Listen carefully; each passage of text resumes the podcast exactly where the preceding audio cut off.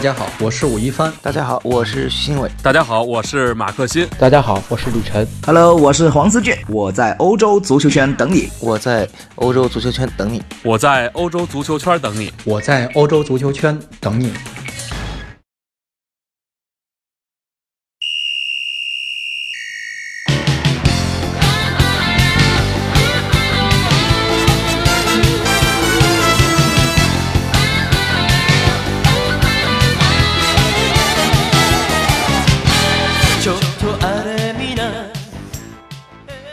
各位听众朋友们，大家好，欢迎收听本期的足球道节目。今天啊，我们依旧邀请到的我们的 SMG 的主持人、解说员，我们的吴林轩吴老师来跟我们一起来聊一聊英超啊。最近东窗也是开启了，英超其实有几笔比较重磅的转会，也是值得我们来了解一下。首先，我们来说一说的就是切尔西。切尔西是普利西奇六千四百万欧元是转会切尔西这样的一笔交易，对我来说吧，因为我是作为一个可能一个普通球迷来说的话，普利西奇是代替阿扎尔的这个位置吗？因为毕竟阿扎尔跟皇马是眉来眼去已经很久了。那么吴老师，您作为一个切尔西球迷，你对于这笔交易是怎么看的呢？其实关于普利西奇这一点啊，大家也是可以说在现在吧，在看到这个官方的结果出来之后，可以说是一个众说纷纭的讨论当中，有些球迷啊可能觉得说签约普利西奇，那可能阿扎尔是不是就肯定要走了呢？这个其实啊，好像大家分为了两个观点，一个就是我刚刚说的阿扎尔肯定要走，另外一个方面则是有朋友认为啊。普利西奇过来，反倒是能够去稳定住阿扎尔，这可能是高层给了阿扎尔一个信号，说你看，我们先是续约了坎特，续约了阿斯皮利奎塔，我们这一次再用高薪签约了这一位年轻的小将，花费那么多钱来签约他，我们相信呢，这样的一个球员啊，未来搭配阿扎尔，可能说这样的话，你是否满意？你是不是觉得我们这个阵容能够去帮助你再去冲击一下欧冠，或者说再去冲击一下个人的荣誉呢？当然，这个可能是一个比较。有利或者好的方面吧，因为确实呢，我们说到切尔西在前场的边路啊，老龄化十分明显了。我们看到威廉是八八年的球员，佩德罗是八七年球员，两名球员都是已经超过了三十岁了。而另外一位啊，年轻的边锋奥多伊年纪还小，现在是只有十八岁、十九岁，并且未来还是依然存疑的。因为现在我们知道拜仁慕尼黑好像特别想签奥多伊，并且是连连的报价，报出了。一次比一次高的价格，想要去把他挖走，甚至啊，切尔西这边可能要去投诉，要去上诉，说你拜仁可能是私自的切呃私自去接触到了奥多伊的家人，这样的行为其实是不合规的哈。切尔西这边非常的愤怒。当然，确实我们看到了，通过这几个转会的普利西奇这场转会，加上的是啊佩德罗和威廉的这个年纪的老化，我们看到的说切尔西需要在前场进一个边前场进行一个更新换代，并且这样签下这个重磅球员。刚刚我说了，可以去稳住阿扎尔的心态。当然，这个可能是一些乐观的。球迷是这么想的，当然往坏的方面想呢，我们说普利西奇过来，有朋友就说了，是不是阿扎尔为他的离队来做准备？这对于切尔西来说显然不是一个好消息。当然这一点呢，球迷也不希望是看到最终的这个结果发生的。当然，其实啊，切尔西签约普利西奇啊，我个人倒是有另外一个可以说。我感觉切尔西要放出一个暗号，那么就是因为我们知道普利西奇啊，他在多特的合同当中啊，只剩下一年半的时间了。但是呢，我们看到配合着这样一个六千四百万欧元转会费，这个转会费其实匹配到这样的剩下的合同年限，其实不便宜的。这也是为什么我们看到这个转会发生之后啊，多特蒙德球迷啊，仿佛觉得说，哎，好像没有什么不能接受的，甚至有一些啊，还是给出了一些特别好的祝福，说希望普利西奇未来好运。这一点呢，其实作为我来看的话，我觉得多特蒙德球迷啊，能感觉到呃。给出一个很好的祝福给到普利西奇吧，我觉得更多的可能是因为，哎，这个转会转走。只剩一年半的合同，我们还拿了六千四百万欧元，可以说挣了一个盆满钵满了。再加上其实球队当中啊，我们现在有了桑乔，你普利西奇在或者不在，好像我们只要把钱换回来，也没有那么大的损失。这个可能是让多特蒙德球迷能够说大家好聚好散的一个心态所在吧。这个转会费不便宜。另外一点呢，这一点对于切尔西来说啊，切尔西的高层其实我认为想放出一个信号。那么我们知道阿扎尔和普利西奇他们合同所剩的年限是相同的，都是一年半。这个是不是告诉皇马说，我签普利西奇一年半的合同，我花费了六千四百万欧元，我花了那么多银子。你如果想要阿扎尔，你乖乖掏钱，掏多少钱 看你的诚意。这一点的话，我认为或许是切尔西的高层啊，想让皇马那边啊，皇马高层那边知道的。你眉来眼去没关系。那么如果你真的诚心想要，那么你掏钱。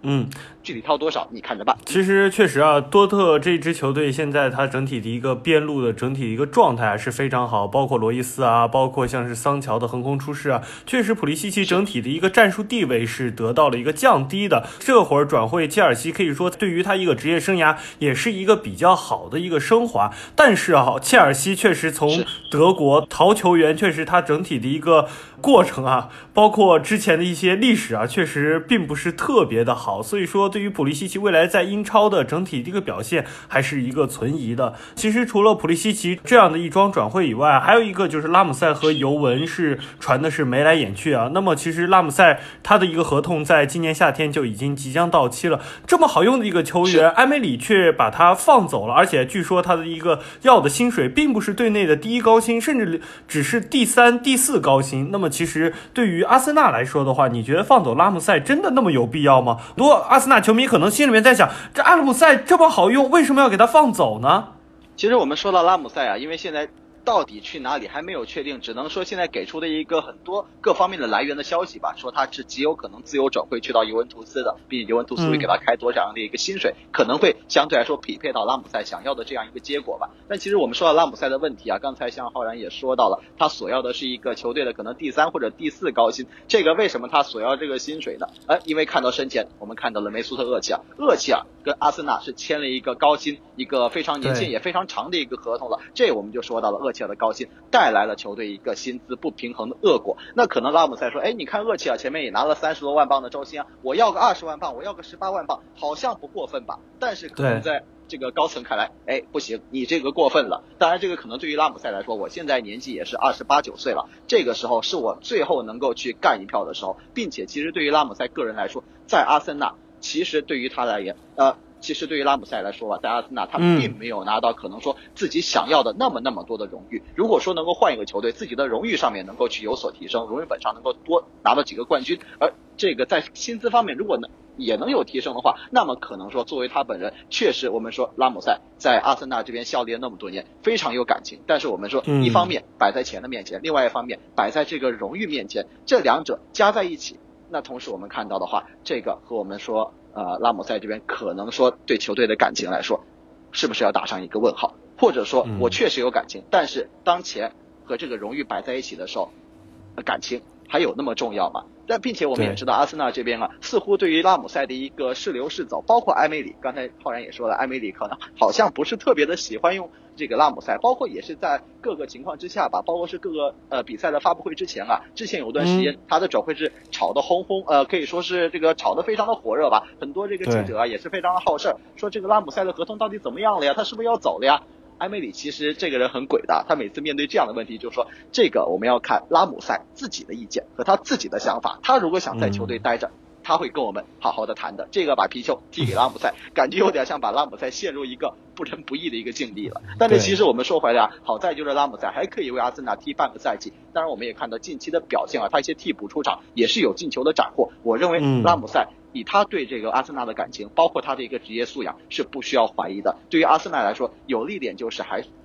对于阿森纳来说啊，有利点啊，就是他们还是有时间能够去操作其他的转会的，因为还有半年的时间能够去处理一些到底拉姆塞这个位置谁来顶。而拉姆塞走的话，我认为现在是走定了。但是他接下来啊，会给这个阿森纳留多大的坑，或者阿森纳能不能找到人来填这个坑的话，我们可能要看接下来操作。其实我们说完这个拉姆塞，我自己倒是想多提几句关于这个可能说之前在呃之前的一位这个阿森纳的名宿啊，现在已经是切尔西的。呃，被很多切尔西球迷称为自己的名宿的法布雷加斯了啊，因为法布雷加斯应该是在昨天的这个足总杯的比赛当中吧，可以说完成了自己在切尔西的一个谢幕之战。其实同样说到中中场啊，切尔西这边的问题其实比阿森纳来的更为的严重。切尔西这边啊，其实在赛季之初啊，我们看到说。他其实啊有一个六个中场的排阵，一个中场啊基本上如果说按萨里这个四三三的体系的话，切尔西这个中场组合可以排出两套阵容了，可以说在整个英超赛场就是臃肿的一塌糊涂的。但是我们现在看到切尔西啊。呃，小法这边是属于走的走，奇克这种是属于伤的伤，不用的不用。德林克沃特一直没有上场，其实现在切尔西啊，中场只剩下三名球员了，形势是很不好的啊。赛季初啊能排出两套阵容，而现在看来，如果切尔西这边不再进行中场的进步，别说争夺这些杯赛的锦标，恐怕连争四都要凉凉。所以说，在大家担心这个阿森纳、担心拉姆塞的同时啊，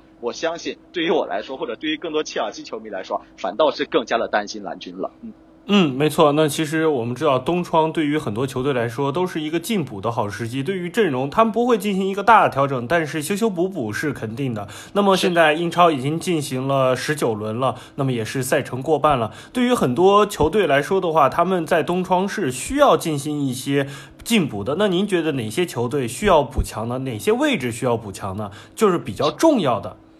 呃，其实我们看到，因为现在这个可以说这个冬季才刚刚开始嘛，很多球队也是在着手进行一些操作。到现在为止看下来，没有什么特别特别大的动作。我们能看到几个已经落定了的转会啊，利物浦这边倒是把边后卫克莱因给租出去了，包括把索兰克是转会放走到了伯恩茅斯。其实我们说到啊，利物浦这几桩的操作啊，其实给大家留下了非常深刻的印象。没错。之前啊，尤其和伯恩茅斯这些操作，包括之前的乔丹、艾比，这一次的索兰克，索兰克这边基本上。呃，从切尔西签过来，也不能说签，基本上是属于免费给带过来的，只是补偿了切尔西一点点这个青训的培养费用。我们看到好像利物浦啊，一点点这个钱啊，这个这个小将买过来，然后我再把它给送出去，这样这个钱啊，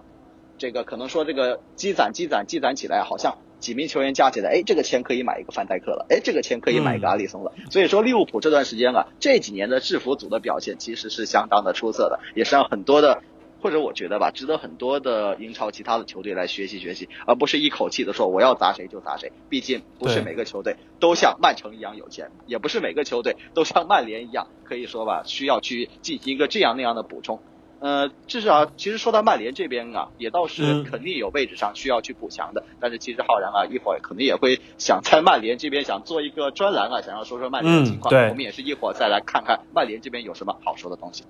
就刚才您也是说到了，像利物浦这样的一个球队，他是做了一些补强。对于曼城来说的话，可以看到他现在整体这个阵容的老龄化，其实已经慢慢的凸显了。那您觉得东窗的话，曼城有没有必要去进行一些进补呢？因为你看到现在争冠的一个形势也比较的诡异，利物浦、曼城两支球队咬的还是比较死的，包括像热刺，热刺现在也是紧紧的咬着。那么这三支球队，您觉得在进补方面，刚刚利物浦已经说过，那曼城和热刺有没有必？必要再进行一些修修补补呢？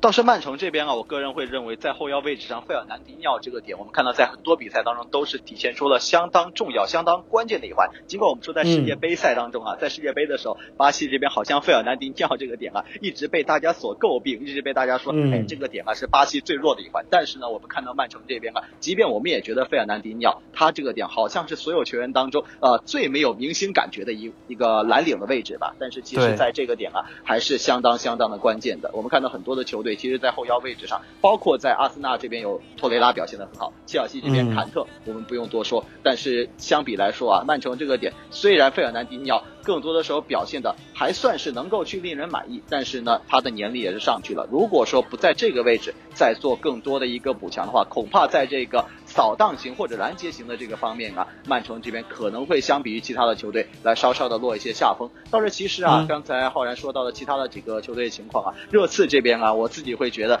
呃，列维估计也是不太打算去给波切蒂诺更多的钱，因为连连下窗都不打算买人，冬窗的话，我觉得更没有什么可能了。要买人的话，嗯，除非那先把人卖掉。我们看到在热刺这边啊，目前有几位球员好像打不上，登贝莱是登贝莱，包括像是万亚马这几名球员，其实作为球队的高层啊，想把他们给清走，但是清。给谁是个问题，谁来接这个盘？而接这个盘之后啊，能换来多少钱？再签哪些球员？我们又要打上一个问号。因为其实冬季我们说冬运进补是一个咱们非常喜欢的一句话，但是呢，你这个进补啊，我们说就打比方，我们上医院去买这些膏方、买这些补药，都是人参啊，这个那个都是很好的东西，但是价格也不便宜啊。其他的球队，你说要在冬季放人，有那么容易吗？其实我们再说回来呀，其实在这个时候啊，有些球队啊，可能说不像是争冠球队，有一些在中游水平的球队，比如说西汉姆联，这次签约了我们一位熟悉的老熟人啊，纳斯里。作为一名自由球员来说的话，这个我肯定我呃，作为我来说啊，不管我是切尔西球迷，还是利物浦球迷，还是西汉姆联的球迷啊，站在任何一个角度上看来，签约一个不需要花转会费的球员，那都是呃，至少我不会亏吧。赚不赚我们不知道，这个等于是捡来的彩票，我们刮一刮，能刮出来那么赚大了，没刮出也无所谓。所以说呢，倒是西汉姆联这笔签约啊，让大家感觉好像比较的惊喜。我们也看看纳斯里是不是能够说在阿森纳之后啊，包括在这个呃曼城的一个轨迹之后，塞维利亚的轨迹之后，能不能够去焕发一个第四春呢？一起来可以期待一下。嗯，好的，那今天也是感谢我们的吴老师对于我们英超的一个冬窗的一个转会做了一个比较详细的一个点评啊。那么其实冬窗转会到一月三十一号才结束，那我们也是拭目以待。那今天的足球道节目已经到这里边就结束了，那么感谢我们的吴老师，我们下期再见。